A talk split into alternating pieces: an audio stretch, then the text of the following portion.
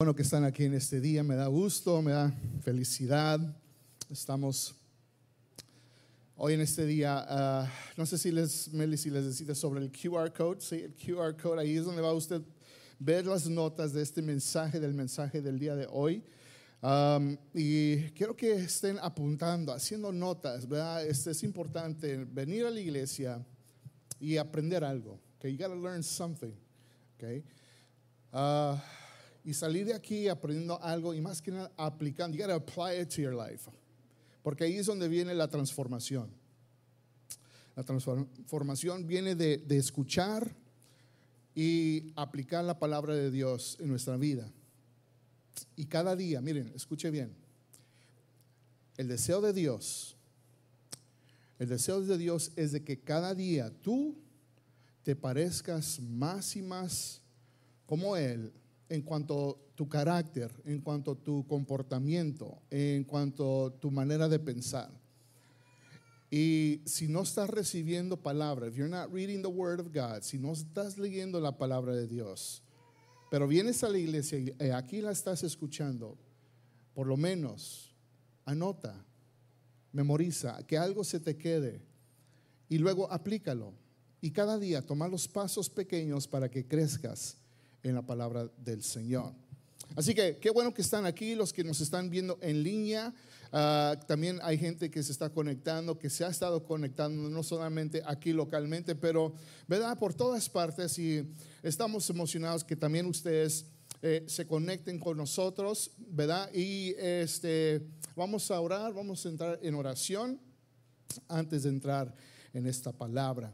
Señor, te damos gracias en este día. Gracias, Señor, por tu presencia. Gracias, Señor, por este, eh, este lugar que nos has dado de poder, venir y, Señor, escuchar tu palabra, pero más que nada, Señor, aplicarla en nuestra vida.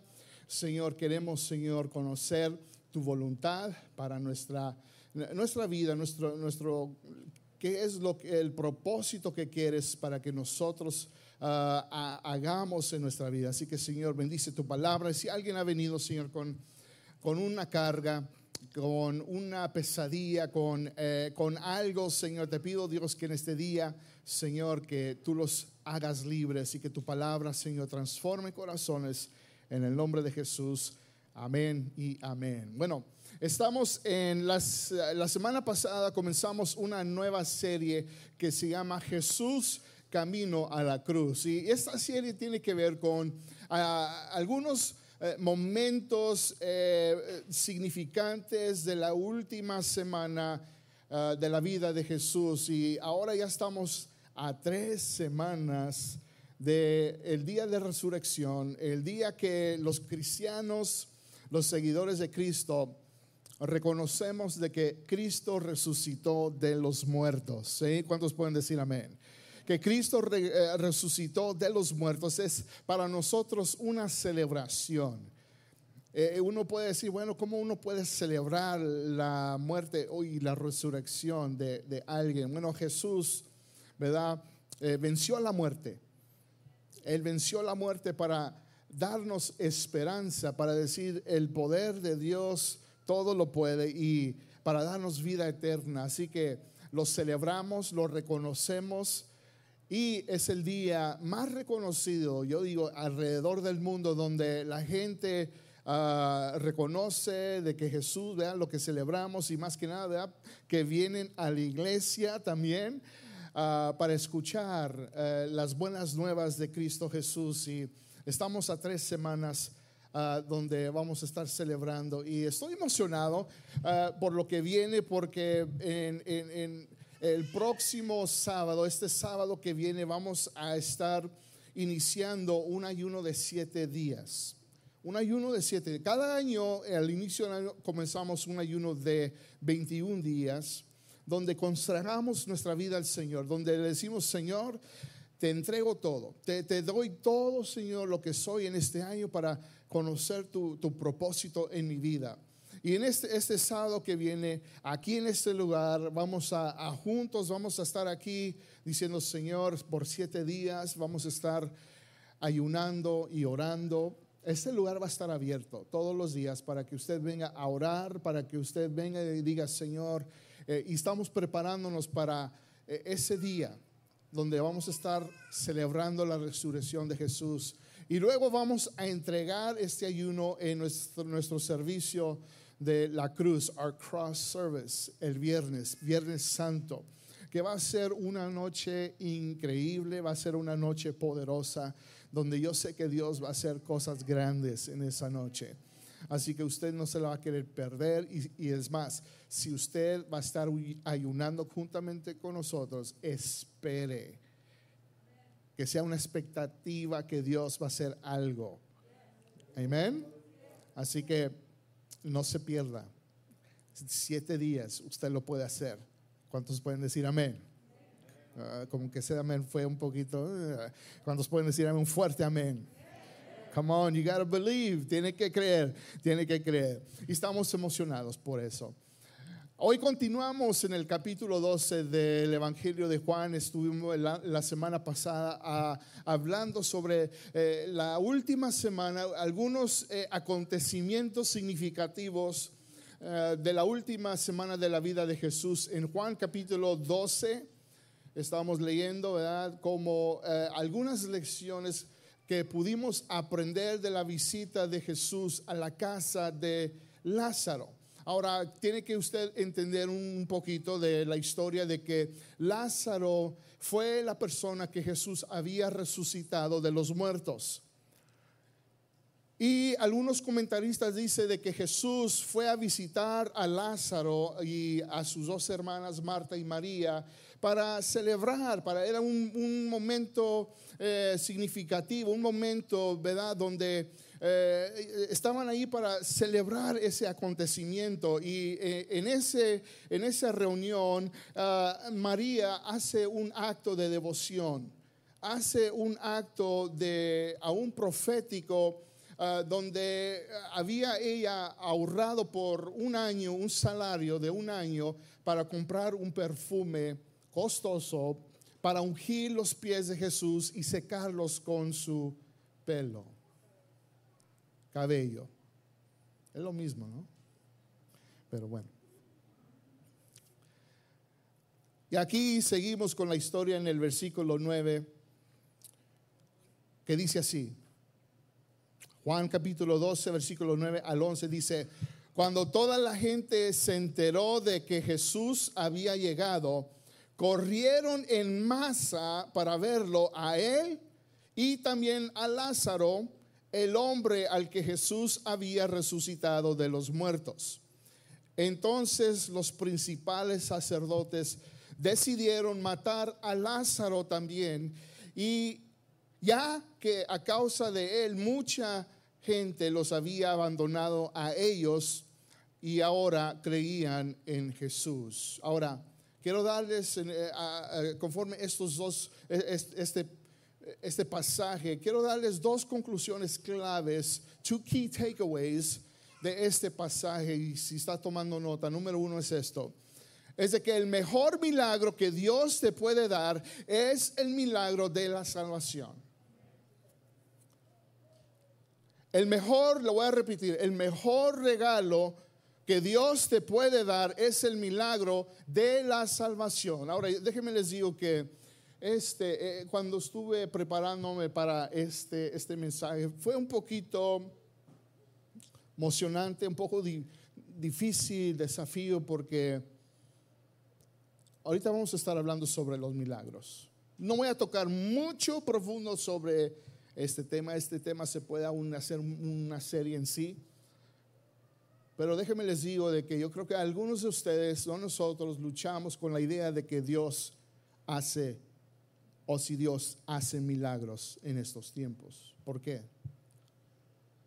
Porque creo que hemos visto y hemos experimentado o hemos orado al Señor por milagros y Señor, haz un milagro. Dios contesta mi oración. Señor, necesito un milagro en este día o en este tiempo, en esta temporada de mi vida. Y parece ser que Dios no está escuchando y no sucede nada. Y déjeme esto es, esto es algo difícil. Pero si creemos firmemente que Dios es un Dios de milagros, que Dios aún sigue haciendo milagros. Pero el mejor milagro que Dios te puede dar es el milagro de la salvación. El versículo 9 dice, cuando toda la gente se enteró de que Jesús había llegado, corrieron en masa, una gran multitud, para verlo a él, a Jesús. Y, pero no solamente a Jesús, sino también a Lázaro. ¿Por qué a Lázaro? Porque eh, Lázaro era el hombre al que Jesús había resucitado de los muertos. Ahora tienen que entender de que esta temporada de la historia de la vida de Jesús, Jesús está haciendo milagros, está sanando enfermos, está eh, sacando demonios, eh, está haciendo cosas increíbles que uno dice, ¿de dónde viene este poder? Y la multitud siguiendo a Jesús por donde sea. Jesús dio de comer a más de cinco mil personas donde nomás habían, ¿verdad? unos pececitos y unos panecitos. Y Jesús estaba haciendo milagros. Y la gente, sabiendo de que Jesús había llegado a Betania, a la casa de Lázaro, dicen, eh, pues ya saben cómo corre la noticia, Eh, Jesús está en la casa de Lázaro, ¿cómo? Órale, vamos, vamos. Y todos van corriendo a la casa de Lázaro, dejan sus ahí sus quehaceres de la casa, la ama allí del de casa, tal vez haciendo las tortillas y los frijolitos y el arroz y dice, ahí está Jesús, va, no, vámonos, vámonos allá donde está Jesús. Y dejan todo y en masa una gran multitud va a la casa para ver a Jesús porque habían escuchado de este hombre. Pero también dice que fueron a ver a Lázaro, porque también habían escuchado de que Jesús había resucitado a un hombre que se llamaba Lázaro. Y querían ver con sus propios ojos este hombre que nadie más Nadie en la historia que había hecho este acto de resucitar a alguien. Y aquí estaba este hombre, Lázaro, vivo. Y en la casa, allí en su ciudad. Y van corriendo, van porque habían escuchado de que Jesús había resucitado a Lázaro de los muertos. Jesús había hecho un milagro. Jesús realizó un milagro de resucitar a Lázaro. Pero sabes que el mejor regalo o mejor, perdón, milagro que Dios te puede dar no es un milagro físico o un milagro material. En veces pedimos, Señor, sáname. Y oramos, Señor, sáname de esta enfermedad. Señor, sáname tal vez de la muerte. Señor, sáname o sana a mi hijo, sana a mi hija. O en vez estamos pidiéndole al Señor un milagro material y decir, Señor, no sé cómo le vamos a hacer en este, en este mes para pagar todo lo que debemos. Señor, esta pandemia nos ha afectado. Si tú tienes un negocio y tal vez estás ¿verdad? pensando cómo le vamos a seguir mes tras mes tras mes con nuestro negocio. ¿Y qué haces? Le pides a Dios un milagro, Señor, haz un milagro, provee Dios en estos momentos porque no sabemos qué va a pasar. We just don't know what's going to happen. Pero el mejor milagro, el mejor milagro que Dios te puede dar no es un milagro físico, sanidad o la vida. El mejor milagro que Dios te puede dar es el milagro de la salvación. El mejor milagro que Dios te puede dar es un milagro interno. El mejor milagro que Dios te puede dar es un corazón transformado. El mejor milagro que Dios te puede dar es la vida eterna. En tus notas dice esto, dice Dios decide si hará un milagro. Él decide.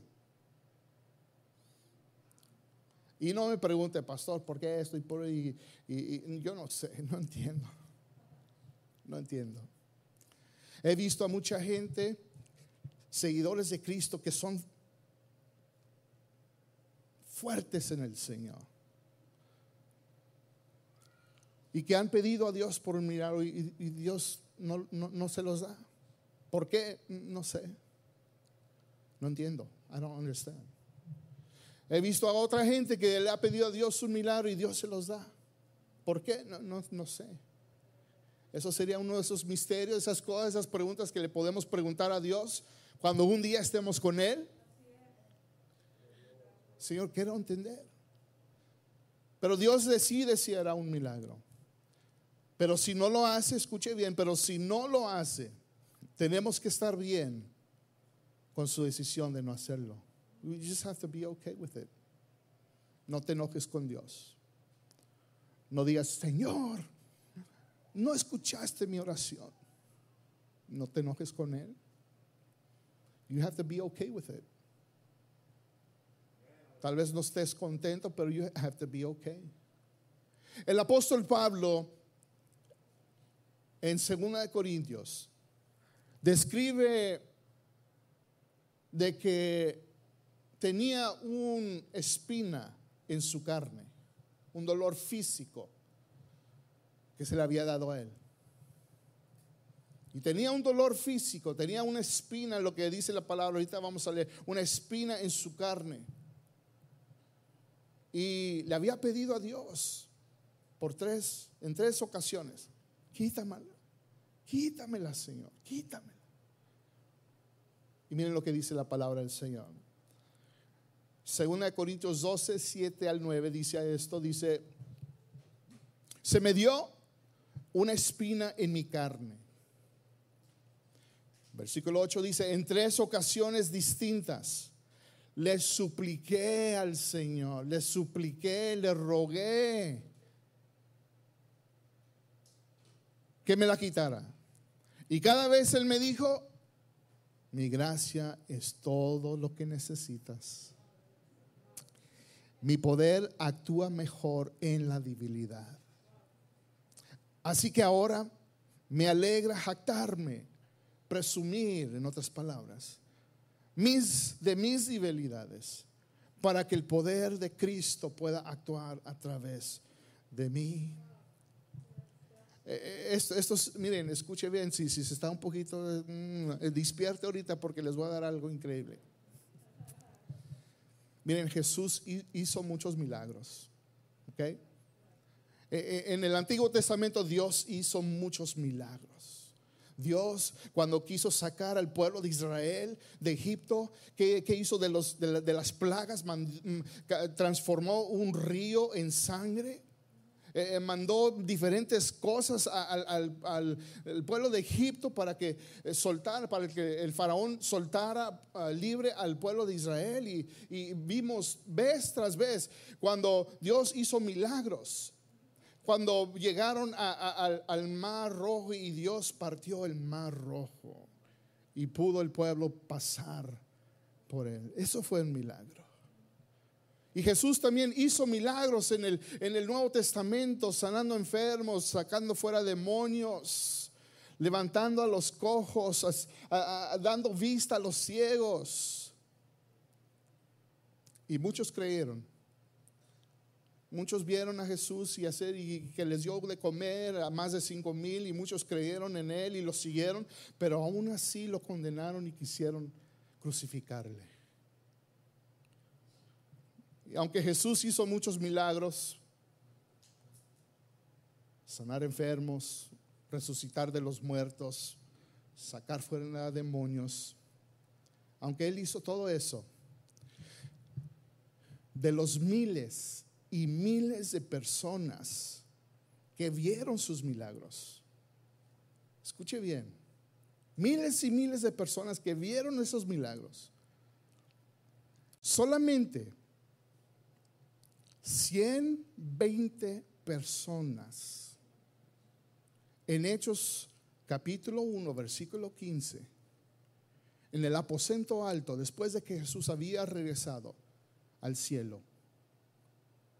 Cuando Él le dio la última instrucciones a sus discípulos de ir y hacer discípulos a todas las naciones, bautizándolos en el nombre del Padre, del Hijo, del Espíritu Santo. Les dio esas últimas instrucciones. Y, pero en ese aposento alto solamente había 120 personas. De los miles que vieron sus milagros, de los miles que vieron todo eso, nomás 120 personas fueron fieles y obedientes a Jesús y estuvieron en este lugar.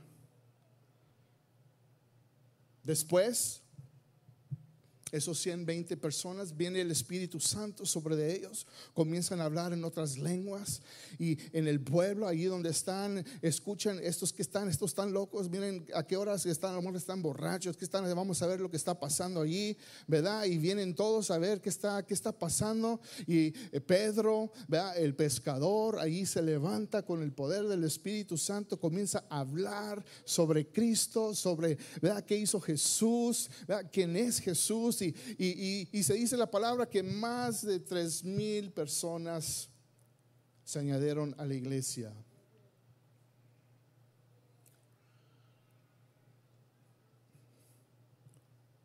Y esas tres mil personas no, no vieron un milagro. No vieron un milagro.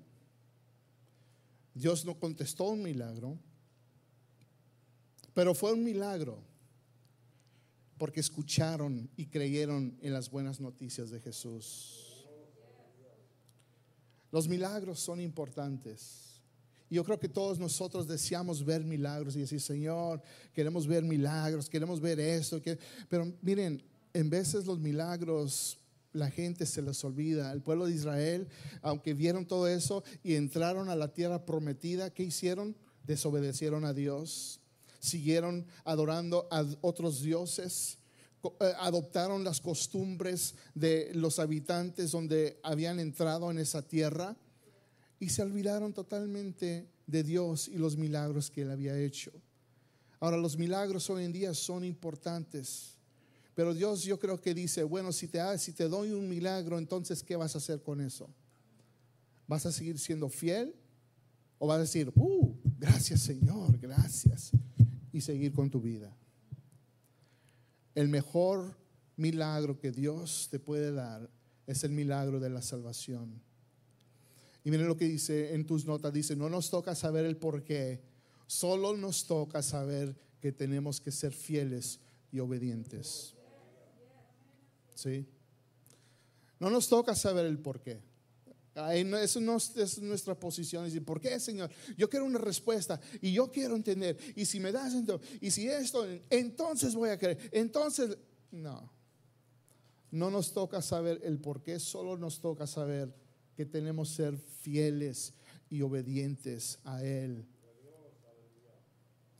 La segunda conclusión clave de este pasaje es, número dos, no dejes que nada o nadie desacredite tu fe en Dios. No dejes que nada o nadie desacredite tu fe en Dios. Discredit. Porque tú crees en el Señor, tú tienes fe en Él, tú dices, Jesús es el Hijo de Dios, Él vino a este mundo, tres años que estuvo aquí en esta tierra haciendo milagros, anunciando las buenas nuevas del reino de Dios, anunciando, ¿verdad? Salvación al mundo. Fue crucificado. Y tenemos nuestra fe. No dejes que nada ni nadie desacredite tu fe en Dios, porque van a venir cosas y, personas que van a decir, ah, sabes que no, eso no es tan importante. Ah, mira, eh, eh, eh, mira, no crees, no creas en la palabra de Dios. O, mira, aquí es donde está la verdad. Aquí es el, el, camino que debes de tomar. Y hay gente que comienza a escuchar esas voces y decir, mm, a lo mejor a lo mejor sí es cierto. El versículo 10 y 11 de, Juan, donde estamos leyendo el, capítulo 12, dice, entonces, miren, escuche bien, entonces los principales sacerdotes decidieron matar a Lázaro también, ya que a causa de él mucha gente los había abandonado a ellos y ahora creían en Jesús.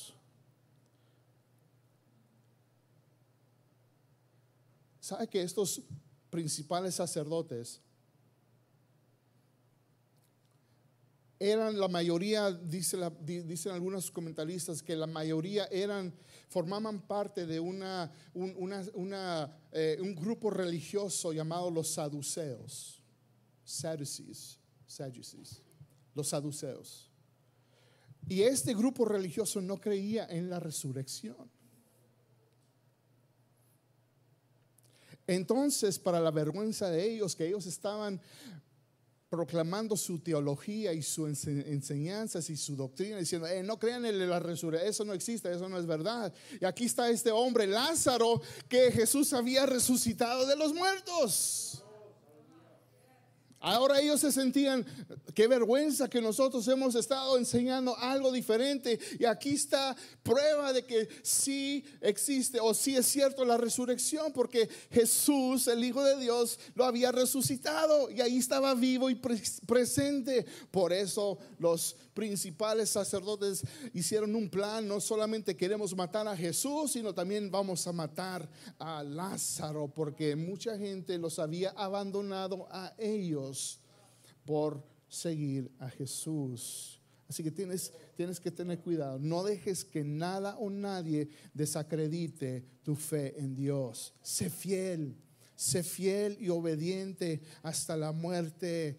Que no andes titubeando, no que andes que sí, que no y que no sé. Por eso es importante que usted esté cada día creciendo en la palabra de Dios. Lea, medite, escuche escudriñe, reflejen lo que dice. Nosotros estamos aquí para ayudarle a usted en su crecimiento en la. Si usted no entiende algo de la Biblia, déjenos saber, le podemos contestar sus preguntas.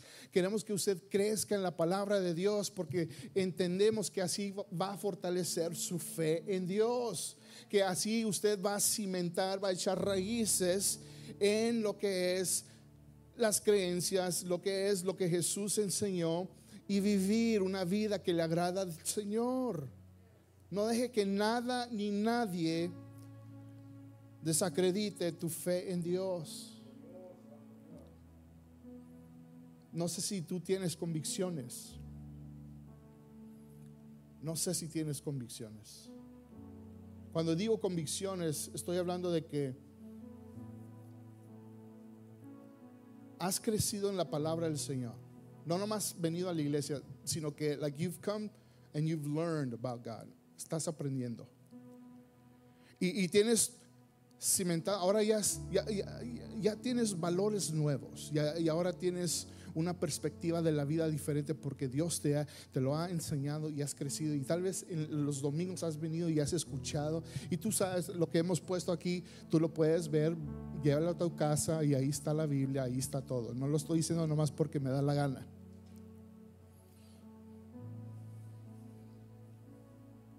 Y cada día estás creciendo en tu fe en el Señor.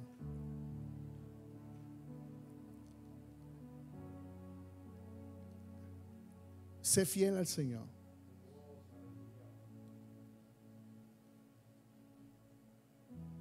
Sé obediente. Cada día. Vivimos, vivimos en un mundo hoy en día de que hay tantas filosofías hay tantas enseñanzas de demonios que la Biblia dice para desviarte, para que no sepas la verdad. Porque la verdad nos hará libre. Y donde hay libertad, ahí está el Espíritu de Dios. Y donde está el Espíritu de Dios hay salvación. ¿Cuántos de ustedes quieren ser libres? Por eso esta temporada es muy importante porque Jesús vino a darnos libertad. Muchos de nosotros en veces tenemos un trasfondo bien difícil, diferente. Y hemos pasado por cosas difíciles que tal vez tú no quieres compartir con nadie y tienes una mentalidad muy diferente. el enemigo te ha estado allí, allí picándote y diciendo, hey, no, no, no, don't give in, no, no, no, no, no, no te, no te dejes a, a, lo que están diciendo aquí en la iglesia. Tú sigue viviendo tu vida como, como te dé la gana. Pero Dios te está diciendo otra cosa y hey, no, no, no, no, no. Yo te quiero dar libertad. Te quiero dar salvación. Iglesia, miren, eh, sean fieles, sean obedientes. No dejes que nada ni nadie desacredite tu fe en Dios. Sé fiel hasta la muerte. Apocalipsis 2.10 dice así, ya para terminar. Dios dice, sé fiel hasta la muerte y yo te daré la corona de vida. Sé fiel, just be faithful. Tus convicciones, cuando estés allí con tus amistades, en tu trabajo, muchos de ustedes tal vez trabajan en una área profesionista o trabajan, ¿verdad?, con otras personas, diferentes religiones o cual sea su teología. Y, te van a decir, te van a hablar y esto y lo otro. Y no, sé fiel y firme. Tus convicciones que se vean, que se noten a través de tus acciones. Venir a la iglesia no, no, significa ser religioso, no significa que tú eres una persona religiosa, significa transformación, significa cambio de corazón, significa de que ahora vivo para Cristo, ahora ya no vivo yo, sino Cristo vive en mí.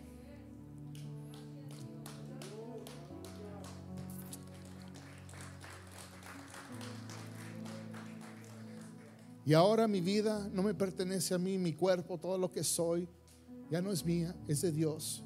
Y todo lo que tengo, todo lo que es material, lo que es físico, lo que no es tangible, lo que es tangible, le pertenece a Dios. Ya no es mío. Soy tu siervo, Señor. Soy tu sierva, Padre haz conmigo tu voluntad y estoy aquí para escuchar tu voz, para eh, el tiempo que me has dado aquí en la tierra, que yo haga un impacto en las vidas de algunas personas. Y por lo menos tal vez si hago el impacto en la vida de alguien, yo sé que esa persona va a crecer, a hacer algo para el reino de Dios. Tú tal vez pienses, ¿cómo puede Dios usarme a mí? Yo no tengo estudio, no tengo eso, no tengo el otro. Dios hace milagros. Si Dios usó un hombre que no tenía educación, que era un pescador, que su oficio era tirar redes y olía pescado, olía feo, era un hombre rudo, era un hombre sin educación. Y en ese día, Hechos capítulo 1, capítulo 2, él se paró enfrente de miles de personas. Y ahí el milagro de la salvación, lo que Dios hace en el corazón. Se paró y comenzó a proclamar las buenas noticias de Cristo Jesús. Y miles y miles y miles y miles de personas se añadieron a la iglesia. Y ahora este movimiento sigue, sigue sigue este movimiento. Dios te quiere usar a ti, a ti, a ti, a ti, a ti, a ti, a ti. Todos los que están allá atrás, allá atrás, allá atrás, allá afuera con los niños. Dios quiere usarte a ti para seguir cambiando vidas para el Señor. Señor, te damos gracias en este día. Gracias por tu palabra. Señor, creemos en ti, Señor, y que nada ni nadie, Señor, desacredite, Señor, nuestra fe en ti que seamos fieles y obedientes hasta la muerte. Señor, estamos en la última, está eh, hablando lo que sucedió en la última semana, Señor, tuya, Padre. Queriendo saber, Señor, Padre, estos acontecimientos significativos, Señor, y cómo nos impactan hoy en día. Yo sé que hay gente aquí, Señor, que necesitan un cambio en su vida, necesitan transformación en su vida. Padre, tú eres el camino, la verdad y la vida, y nadie viene al Padre si no es por ti.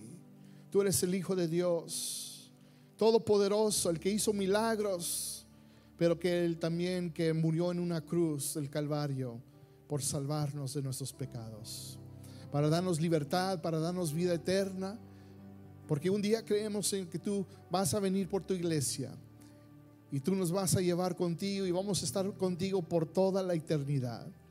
Y para aquellos santos que ya han pasado, Señor, que ya no están con nosotros, Padre, ellos gozan de estar en tu presencia. Ellos ya están alegres y están felices, Señor, por estar ahí. Ya, ya se agradaron, Señor. Ya, ya es una celebración Pero aquí los que quedamos, Señor, estamos aquí esperándote, pero viviendo nuestras vidas conforme, Señor, tu palabra y que podamos hacer la diferencia en este mundo, Señor, para Cristo, para tu reino. Y que mucha gente, que mucha gente que nos está escuchando, abra su corazón y diga, yo necesito a ese Jesús. Yo necesito a ese Cristo que están hablando.